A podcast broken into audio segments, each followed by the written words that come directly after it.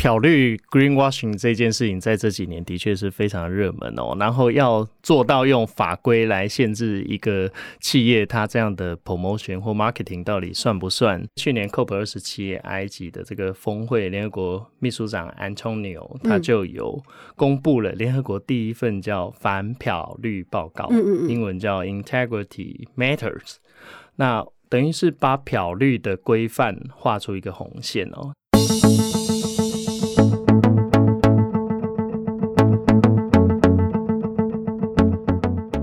商周在四月份会举办 ESG 工作坊，协助大家理解并解决 ESG 的痛点，将它融入在企业的经营策略当中。有兴趣的朋友呢，可以上 ESG 专区或者参考音频连接来报名。谢谢大家。商周 ESG 与永续者同行。大家好，我是商周 ESG 主编管务员小管。每一集的有与永续者同行节目呢，我们都会邀请到国内的指标企业来分享自己的减碳与永续做法。谈他们怎么在减碳的同时，聪明的把它化为自己的竞争力。那同时呢，每一个月我们也会邀请到客座主持人安和永续发展顾问公司执行副总林全新 Sam 来跟我们剖析最新的 ESG 大事、国际重要的新闻，并且我们也会拿一个国际指标企业的案例分析给大家，看看国外企业最近都在干嘛，他们怎么样从减碳啊、永续啊、ESG 治理来转型。那今天就到了 Sam 来客座的时间，我们先请 Sam 来跟大家。问个好，主持人小管，各位听众朋友，大家好，我是 KPMG Sam。Sam，今天我们有两个国际的新闻要跟大家分享，它同时也是在今年发生的大事哈。第一个新闻其实很抓眼的，它发生在二零二一年，其实就是现代汽车二零一八年的时候，它推出了一款轻动力车，它叫 NEXO。它的宣称就是说哈，就是它是用轻动力作为那个车驱动车前进的嘛。那他那时候英国分公司就打了一个广告说，嘿。如果我有一万辆这样的轻动力车上路，哈，这种减碳量相加起来，就等于我种六万棵树。这个宣称其实蛮惊人的。那我最近又看了现代汽车中国网站，它的宣称更惊人哈。他说如果有两万辆这样的车上去，等于种了六十万棵树，就是宣称就是一个比一个更夸张啦。那这样 slogan 听起来好像也没什么问题，因为其实蛮多的公司都会去算它的产品的那个碳足迹，然后算一下它的减碳量，然后再去宣传一下，他说哦，我这样可以减碳多少，就是产品救地球嘛，好像也没什么错。那可是问题来了，就是说 最近哦，就是英国这个广告标准局就认定说，哎，你这广告有夸大的嫌疑哦，这种就是你不准再这样子宣称你了。那之前只是说你不准再播了，最近他们说我就是要立法罚你，那一次就是罚三十万英镑，多少钱呢？新台币一千一百万左右这样子。那现在汽车当然有抗辩啦，觉得这个不公平嘛。那英国的公司他们就把这个广告词给删掉了，但是我发现中国的公司还有留着啦。那就先问一下现在的看法，就是说你怎么看漂绿这件事情，然后研发这件事情，其实对很多厂商来说，其实都他们就有点皮皮抓，但是。真的像英国这样立法要罚钱的国家多不多？漂绿 （greenwashing） 这件事情在这几年的确是非常热门哦。然后要做到用法规来限制一个企业它这样的 promotion 或 marketing 到底算不算在 washing 它的 reputation 啊？我觉得这有一点争议。但是呢，从刚刚这个例子来看啊，我们可以观察到时空环境背景哦，真的不太一样了。我记得很久以前，大概两千年左右，Toyota 也是有。出这个油电混合动力车，那时候在特别美国加州卖超好的，你知道吗？加州那时候甚至还有说，如果你是开这个 Toyota Prius，在高速公路上特别可以有一个车道，然后你就可以 avoid 掉这些 traffic，然后你就可以呃直接开那一道，比较对比较方便。然后那个时候 Toyota 油电混合动力车呢，它打的广告就是。我卖越多这个油电混合动力车，我就是帮地球减碳越多。嗯，所以你看，呃，我们以昨日之势，哎，结果今日已经是飞了，这个就表示说要严格检视，跟以前不太一样。嗯，我们可以变去做一个调查，去年在十月的时候，对全球五百强的企业 CEO 大概有一千三百二十五位去做访问。问说，哎，你们发现现在的 ESG 重点在哪里啊？嗯，有百分之六十九的这些 CEO 呢，觉得 ESG 的报告跟揭露的这个关注程度，大家越来越多。嗯然后呢，这些啊、呃 CEO 特别有提到，沟通 ESG 绩效面临最大的挑战，就是利害关系人对漂绿的怀疑占了十七个 percent。就是说，因为很多企业在沟通 ESG 绩效这件事情上面，他们会有一个不知道怎么做，因为他们通常会希望说，我在沟通的时候，我是可以把这件故事讲好的。但你要讲故事，你通常就必须要把它讲的生动好听。但同时之间，别人又会觉得说，你讲那么好听，你都在说谎啦，你就在漂绿嘛，这是他们也很难拿捏啊。所以我们有一个诀窍，这个口诀叫做呢：有绩效要讲绩效，哦，没有绩效呢要讲故事，那没有故事才去讲你的理念。所以呢，回到这个呃现实中，如果你要怎么样去避免漂绿，或者是国际现在对漂绿这个议题上面的专注度，你如何叫合规呢？嗯我记得在去年 COP 二十七埃及的这个峰会，联合国秘书长 Antonio 他就有公布了联合国第一份叫反漂绿报告，嗯嗯嗯英文叫 Integrity Matters。那等于是把漂绿的规范画出一个红线哦，所以比方说以减碳。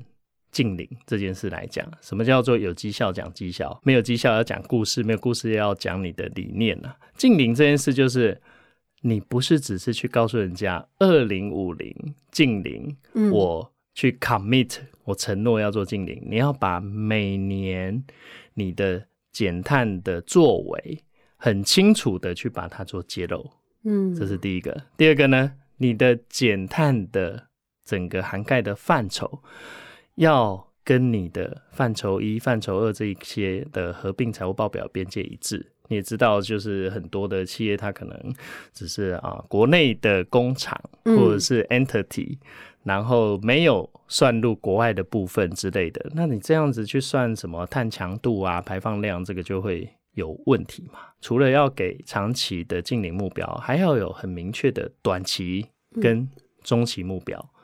比如说，你承诺人家要做到净零，所以短期目标来讲，可能明年你要减到五 percent、十五 percent、三十 percent 之类的，你是要怎么减呢？你是用这个换设备、锅炉、冰水煮机、冷却水塔、柴油发电机之类嗯 whatever，、还是你买绿电跟买碳权来抵减？那这些东西全部都要讲清楚。人家才不会觉得你在漂绿嘛。那像很多的公司，如果只靠着自己呃不减碳，就是自己的 scope one 跟 two 不减，只是去买绿电或碳权，买那种资源性市场上面的这种嗯碳排放额度，那这样子啊，好像也不太对哦，嗯有一点像确实就会被质疑啊，像赎罪券一就是样。花钱买赎罪。对，然后做完这些事以后，每年都要去揭露你的作为跟进度，然后要有一个啊、公开可比较的这种温室气排放量的数据，而且经过第三方查验证以后，把它上传到这个。主管机关或者是像 UNFCCC 这种联合国的一些平台上面，那这样子的呃资料可以以招公信嘛？嗯，那所有人都可以查询得到，这样才叫做没有在漂绿。哦，所以假设今天现在汽车是以上上述的这些事情都做好了，他只是把这个东西拿来做广告，这样合理吗？要讲的很明确，哦就是不是等同种了六万棵树吧？你是真的减掉了嗯，哪些碳排，然后这些碳排你是怎么样收集跟计算的，哦，才约当这六万棵树。哦，理解理解，一切都要有科学根据跟方法。对，所以除了漂绿以外，你知道还有很多新的名词，哦，是叫漂彩虹的。漂彩虹是什么？这个联合国永续发展目标 SDGs 十七项目标，不就每一个颜色都不同。花花绿绿的色块嘛？所以这个叫 rainbow washing。很多的企业呢，啊、自己宣称觉得说他有做的一些事情，好像跟联合国永续发展目标某一个特定目标连结，好像哎、我做的事就是这件事啊，他就说我 meet 他的要求。哦，懂了。你知道 SDGs 它其实啊、向下展开，它有如何要 meet 这个目标的一些实质的作为跟方式。嗯嗯嗯嗯那这样有做到才叫做是真的做到，而不是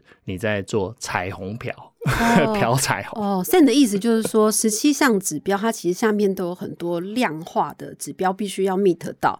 你有办法达成这些，拿出实力，你才可以说我真的符合这些指标下面的东西。对，哦，理解理解。啊，还有漂蓝嘞，漂蓝是什么？联合国的 logo 不是蓝色的嘛？对对对。联合国推出很多，包括什么啊盟约啦、协议啦，或者是这个目标政策嘛。那很多企业呢，他就回避掉，真的是去啊签署或者是啊支持这些相关的政策跟协议。他说我名义上 claim 去做这件事，实际上他什么都没做。他实际上并没有签，但他就是说我符合联合国精神。对，但是如果是像在台湾啦，因为这种情况会比较特别，我们不是联合国会员国，所以很多的企业他会去自主性的 去符合这样的一个要求，这无可厚非。因为实际上里面到底有没有做，这个大家还是会去检视跟公平嘛。对，然后还有这个漂粉红，嗯嗯嗯，漂粉红，pink washing。你知道呃，漂粉红的意思是在这个性权对性别平等。呃，女性平权、同婚，还有这个相关的议题上面，你去特别主张这一块哦，我们公司好像特别在这一块很很琢磨、很重视，可是实际上好像看起来什么男女主管比啊、薪酬比，明明就呃有很显著的落差哦。那这种就是都是要拿出数据来的。对，所以你看现在的世界哦，行销上面的 wording 可以。但是呢，要拿得出绩效。但这个新闻虽然是发生在英国啊，它对台湾来说有什么启发？就台湾企业觉得说，看这个新闻我们可以学到什么？嗯，我觉得我们台湾企业要特别小心，特别小心嘛。小管，你记得这几年呢，也是很多的这个金融业嘛，因为政府一直用很多的法规政策在导引资金，对，没错，还有市场往这种 ESG 转型的方向前进。嗯，所以呢，有越来越多的这个融资啊，绿色融资，对，我就都主张说，你看，我只是投一个太阳能。电厂，然后我这百分之百资金全部都是 support green 的这种 industry，没错没错。哎，现在这个不行哦。呃，金管会还有一些金融监理机关，其实在台湾过去这一两年，已经一直在啊发包给各种不同的智库跟研究单位，参考欧盟的这个 taxonomy，嗯，做出台湾自己的永续金融分类准则，嗯。啊，听起来很复杂，但实际上就是，比方说营建建筑产业，嗯，它的总营收里面呢，绿建筑的营收占它的总营收多少 percent？嗯，假设它画一个百分比，比如说百分之十五或百分之二十，那你这样子如果有投了这个营建建筑产业，那它的确它的总营收有超过刚刚这个比率的话，嗯，你才能主张你那个资金全部或局部。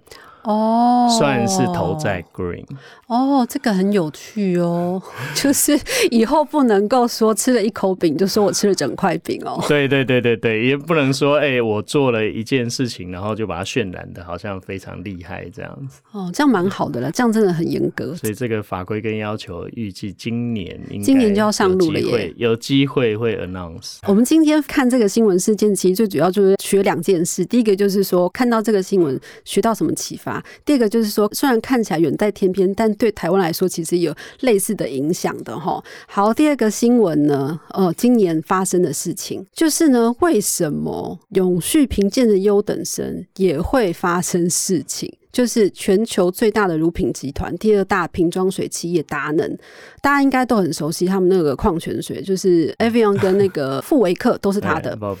就是大家在超商应该都买到他们的矿泉水，他们其实是呃 B 型企业，然后每一年在那个碳揭露专案都是 A 等成绩哦，而且他们同时在气候变迁啊、森林啊、水安全啊这种三项专案都拿到 A 等级，这非常非常不容易的哈。可是呢，在今年他们被三个环保组织一状告上法庭。就是说，他们减塑的目标跟方法太不负责任了。怎么说呢？因为他们通常都是做那种瓶装水的嘛，所以他们的目标就是说，我们要做到回收塑胶。但大家也知道，说全球的这个塑胶回收能够再利用，其实只有百分之九，就不到一成。那其实大量的塑胶都被排到海边，被海废啦，或变烧掉啊。所以环保团体觉得说，他们提出这种目标，其实根本就不负责任。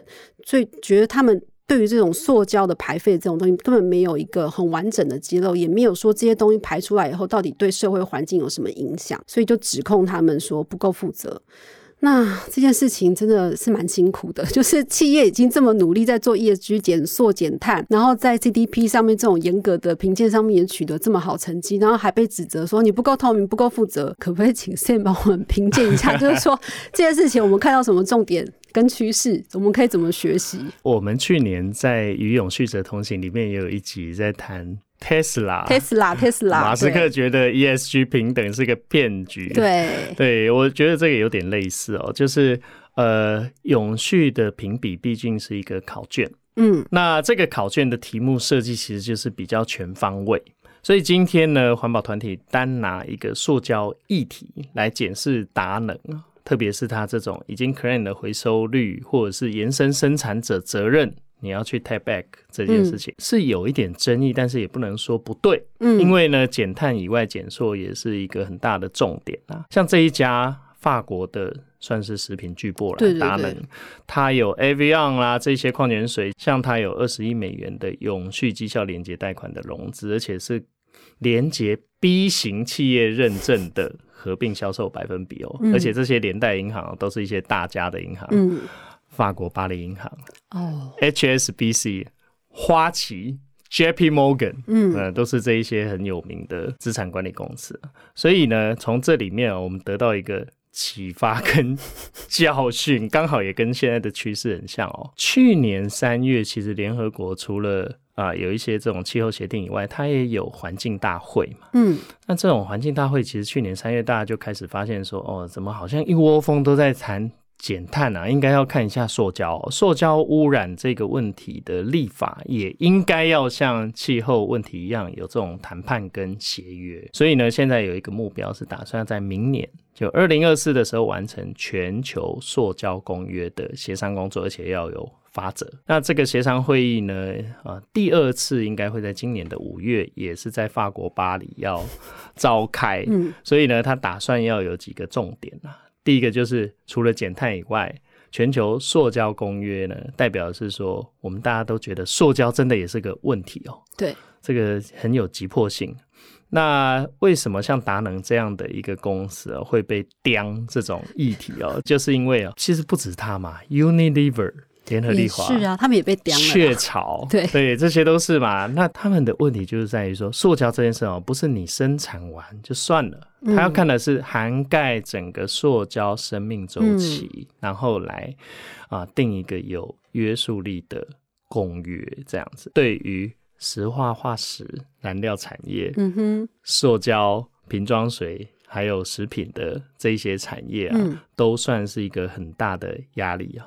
所以可口可乐啊、百事可乐啊、联合利华、雀巢啊，还有像达能这些，虽然它已经承诺有减少这样一个塑胶使用，可是因为你的确嘛，你 current 的回收率的部分，你明明就只有九个 percent，真的是很低啦。对啊，在很多的评比上，你拿到很好的成绩是对啦，因为它是很 comprehensive 在 evaluate 你这个部分的绩效。可是塑胶部分的确就是啊，有这样子一些要求。不过从这里面还看到另外一个趋势，嗯，以前谈 ESG，不管在减碳、减塑、责任投资这一块，很少人关注啊。现在开始有人关注以后，就有点像这个美国在谈枪支啊、毒品啊、啊怀孕或堕胎这种议题哦。有不同声音的反对团体、游说团体开始也进来了，所以呢，这些石化化石燃料产业呢，也会在全球塑胶公约，或者是像去年这种 COP 二十七的时候，会出一份力。对对对对，开始对 开始在啊游说他的一些立场啊不过这对台湾来讲，就是我们自己啊。像现在网购很方便嘛？对对对，对你用这些电商平台，联合国都已经在启动这种全球塑胶公约了。那我们台湾自己的有一个最新的叫网购包装减塑这个入法了，二零二三年今年的七月一号要实施，就是七月一号了。对，所以它里面呢，针对一些包材，比如说你不要使用 PVC 啊，要有九十 percent 以上的回收纸。或者是说塑胶再生料的参配的比例之类的，包装的方式多少公斤以上，你可能啊占的比重啊要多少这样子，然后每年还有很清楚的目标，平均的包材的减量率啦。循环箱或者是循环袋的这种使用率啦，全部都有一些很细的实施跟限制对象。还有，我第一个想到就是那个价格，就是一定会上来的。你说被转嫁这个成本跟费用的人，对对对，我作为消费者，我是认同说，就是在循环包材上面，我们应该要多尽一份力。可是因为真的现在通膨的状况，就是整个你说纸，包括是回收纸、回收的塑胶料、回收的什么，对业者来说，其实那个成本都是相对非常非常高的。对，所以这又回到之前我们聊过绿色通膨这个议题啊。是我替他大捏把冷汗。这个不好意思，问一下小管的意见。嗯，你知道我们台电跟中油去年亏损多少？合并累计亏损多少？是两千啊？不是，单一家就两千多，所以两家加起来大概就是五千亿。哎，那你知道一家公司不要说亏五千亿或两千亿，亏二十亿就好了。呃，那个已经很可怕了。对，那为什么我们会有这种的情况？其实真的跟我们台湾的产业环境，还有我们长期以来享受呃政府在油水电价的一些补贴，没有反映在真实成本上面，也是有相当的关联其实，即便是没有反映在。呃，就是政府补贴，所以所谓政府补贴，也不过就是从人民的税金里面拿去补贴啊。只是我们现在先享受，后面接受苦果的概念。对，所以呃，还是一样，用这种趋势跟在看达能这种问题的时候啊，你到底是要呃先把成本算进去呢，还是你要之后再来做这种？呃，其他方式的补贴，到底要不要还原它真实成本跟价值啊？嗯，好，我们刚刚前面讲这个新闻，感觉有点心情有点低落哦，so sad。但没关系，我们现在看国外有趣的案例哈，就是我们到底是先把成本拿出来放进去，先来做投资呢，还是先享受快乐哦？我们看的第一个国外有趣案例是大家都很熟悉，就是苹果他们最近一期的财报其实状况不是很美丽，就是截至去年十二月哈，他们整体的营收跌了五个 percent，获利跌了十三个 percent，那是他们四年来第一次这个净收入的减少，那也终止了他们三年来的获利成长。那主因当然是因为 PC 市场萎缩嘛，那他们的 Make 的营收也减少了快要三十个 percent。那以前赚最多的 iPhone，它也减少了快要十个 percent。那唯一成长的营收项目呢，当然就是大家很熟，就是。Apple TV 那个串流影音，还有他们那个 App Store，那没有办法开源呢，只好节流啦。那其实苹果从十年前就开始宣布他们很多永续的目标，包括说要百分百的使用绿能啊，然后使用回收再生的原料材料，连供应链也要达到碳中和。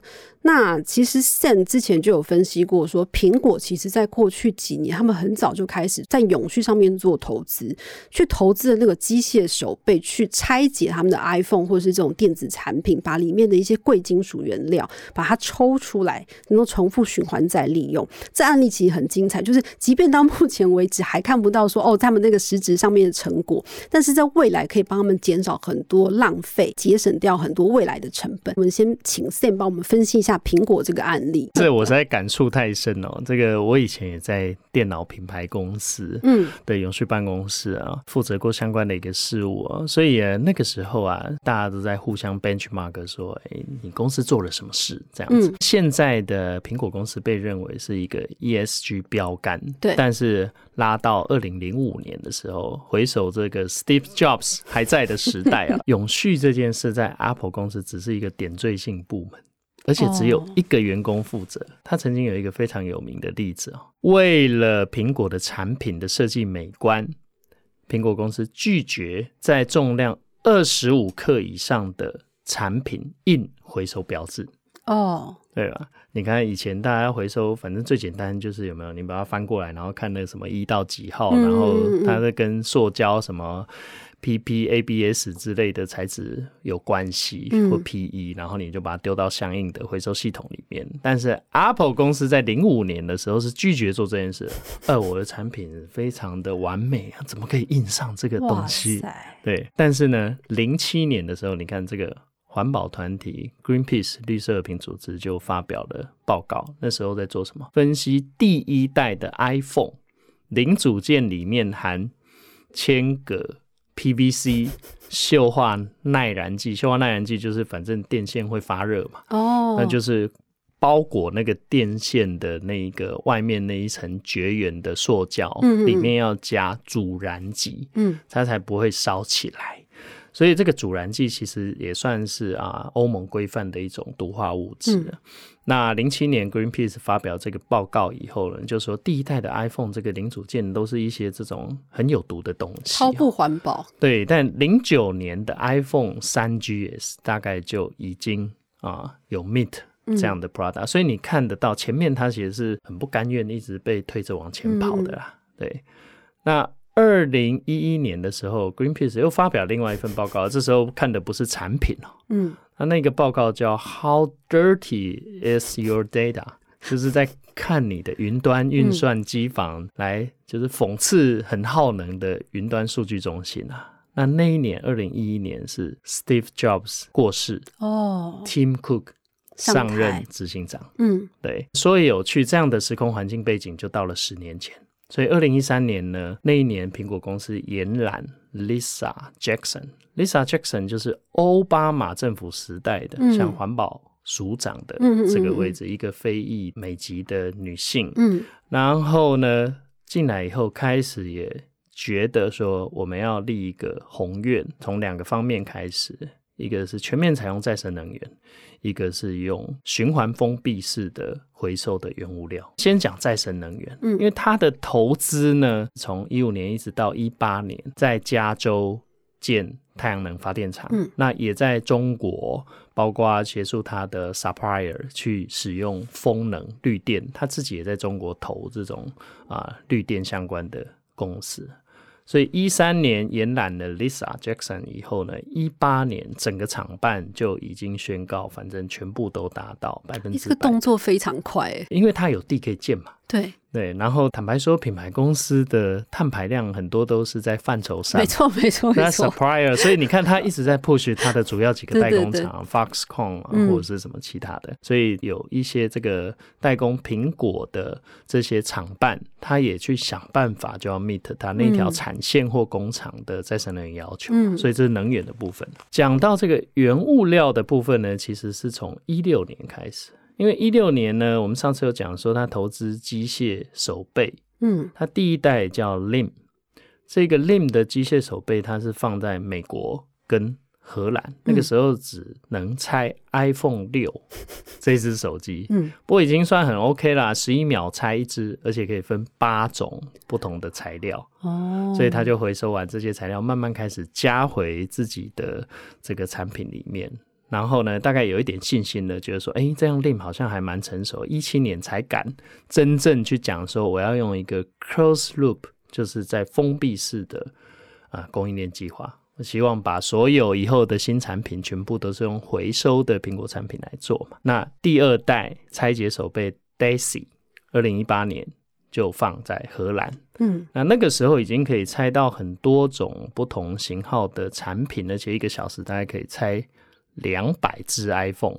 哦然后都是 iPhone 为主，哎，对，但是其他的产品后来也可以的，尤其在第三代，现在是 Def，嗯。它可以拆出包括稀土、钨嗯。这一些贵金属。那你知道它透过这样的一个创新的机械手背，你说它搭配它的商业模式行销，也是在做循环经济，其实也是减碳的最后一里路。对，所以我觉得，如果你去看这个家公司的端倪啊，它在嗯当代这么受推崇，好像他做了很多事，但是他其实以前他是这样子一路过来，有的时候也是被踢着屁股往前走的。对，就是他早期其实也是在跌跌撞撞之下被环保团体给逼着往前进步的啦。其实直到听库上台，他们才真的立下就是往绿色方向呃努力向前进的这个路线呢、对啊，所以二零一三年那一年延揽 Lisa 进来，你看到现在刚好十年，那他的确在这十年间，苹果在这一块的成长啊、看起来很丰盛。对。哇！不过也是因为他们那个时候做到就是巨头啦，就是树大招风，就是说所以大家抓着他打啦，就是也是因为这样。包括我们刚刚前面讲那个达能也是这样子嘛。对啊，你知道这种就是抓大放小的概念嘛？啊，就是先管制好能源跟排碳大户，大概就已经先抓了啊八九十 percent 的用量跟用户了，对，很合理嘛？对。因因为现在这个大家也知道，说贵金属这种东西，稀有金属其实就是呃战略物资哈，所以其实大家之前可能会不理解说哦，为什么苹果要砸大量资源在做这个机械手背去回收它的自有产品的这些稀有金属跟比如说原物料好了，就是像前几年我们在发现说这些金属它有多不易取得的时候，大家才知道说原来他们的布局是有意义的，投资是有价值的哈。那另外一个案例是应该是。上一期的商周的一个故事，它是在讲我们这个哦铁锈电铁锈电池。呃，这家电池公司很有趣，它其实是一家新创公司。那是前特斯拉的一个副总裁，他叫做马特欧哈拉米洛，他的名字实在太难念了。他的公司叫做 Form Energy。那他之所以特别呢，是因为哈。这个公司在二零二二年的时候，它是全美募资最高的前十名，募资的新创前十名。那之所以厉害，是因为呃，大家应该知道说要很多绿能，但是因为它需要被储存下来，因为风吹完就没了，太阳呃下山就没了，所以我们需要很多的电池来把这些能量给储存下来。现在目前为止，一般的锂电池它可以储存的电量差不多就是四到六个小时，顶多。那这家新创呢，它就声称它的电池可以储存到一百个小时，而它的成本只要这些锂电池的七分之一。那这个其实就是蛮厉害的技术了。这个东西其实，呃，我们在推出这篇文章的时候，引发蛮多读者的回响，就讨论蛮热烈的。而且他们也决定建立一个示范厂，就是要把这个火力发电厂发出来的电储存在储能电池里面。去部建起来，所以这个计划，它它如果做起来的话，其实会是世界上地表上最大的一个厨电暗场。这个东西蛮有趣的，这跟我们刚刚聊这个 Apple 例子其实也是有一点相关啦。因为这个还是一样，反映科技始终来自于人性。什么意思呢？你看现在所有人都在推电动车，或者是这种。啊，电动相关的交通运输的产业的时候，你就很需要电池嘛。所以过去几年呐，因为电动车疯抢电池，所以电池要用的通常都是本来的锂电池嘛。嗯，所以锂矿的价格啊，飙了十几倍这样子。那你知道这也是一种叫做影响力投资诶。你看，像 Bill Gates 也有投这个。Case 嘛，对，你知道他他在投的都是这样，比如说能够啊，有点像说放一台空气清净机在一个空间里面，然后去捕捉里面的二氧化碳，看可以用氧化还原反应还是怎么样，让它还原成啊 O2，然后不用变成是 CO2。嗯，那这一种技术。或者是说，你只要投它，虽然短期可能不一定有市场跟商机，但是成功了以后啊，算是蛮有影响力的。这种影响力投资也是 Bill Gates 这些公司一直在。做的事情哦，那因为能源转型就是现在大家在碰到这种 ESG 焦虑或者是产业升级上最重要的事嘛，而且因为再生能源的产值也会是现在的好几倍，所以大家变成说一定要在科技技术上面绝高下，最好就是找到这种便宜。又能够蓄电的久，嗯，然后呢，经济上面可行，因为它是这个铁锈电池嘛，对，它是一个开采最多又便宜的铁当原料，不像 Apple 还要毛起来，从里面拆完以后有稀土啊、钨啊、锂这些又可以重复利用，那大家就变成有另外一条路可以去做这样的一个发展，嗯，所以呢，一个电池供电可以大概就有。它像洗衣机大小，然后呢，可以来供两万辆电动车。我觉得这在啊，就是我刚刚所讲，科技始终来自于人性嘛，大家一直在想办法。啊，去做这样的一个突破，所以在材料上，在这种啊新的技术上面，这个就是一个很标准的 ESG 的产业转型升级的例子。而且它很有趣的是说，第一座电池厂它是要盖在美国的那个铁锈带，包括它要盖的地方就就是所谓的钢铁城。那那边其实很多传统钢铁厂已经很凋零了。那因为它的东西就是用钢铁、用铁、用生锈的铁，在它还原然后发电。所以这刚好符合他们当地的原本一个可能已经垂死的一个产业，它可能因为一个新的绿色产业让它回春了。对，你看吸引到的投资人也就蛮多的，除了像 Bill Gates，或者是像淡马锡新加坡，或者是像刚刚所讲的这些钢铁业的巨波，然后它等于是让高染高碳排行业它也有一个新的春天。感谢 Sam 今天分享了国际的这个月的 ESG 新趋势，然后我们也借鉴了国外的一些企业的做法。那期待 Sam 下个月到我们节目来继续分享新东西。谢谢 Sam，谢谢谢谢小管，谢谢各位听众朋友。想要掌握最新最热的 ESG 趋势，欢迎大家订阅商周的 Podcast 频道商周 Bar，商周 ESG 与永续者同行。我们下次再见喽。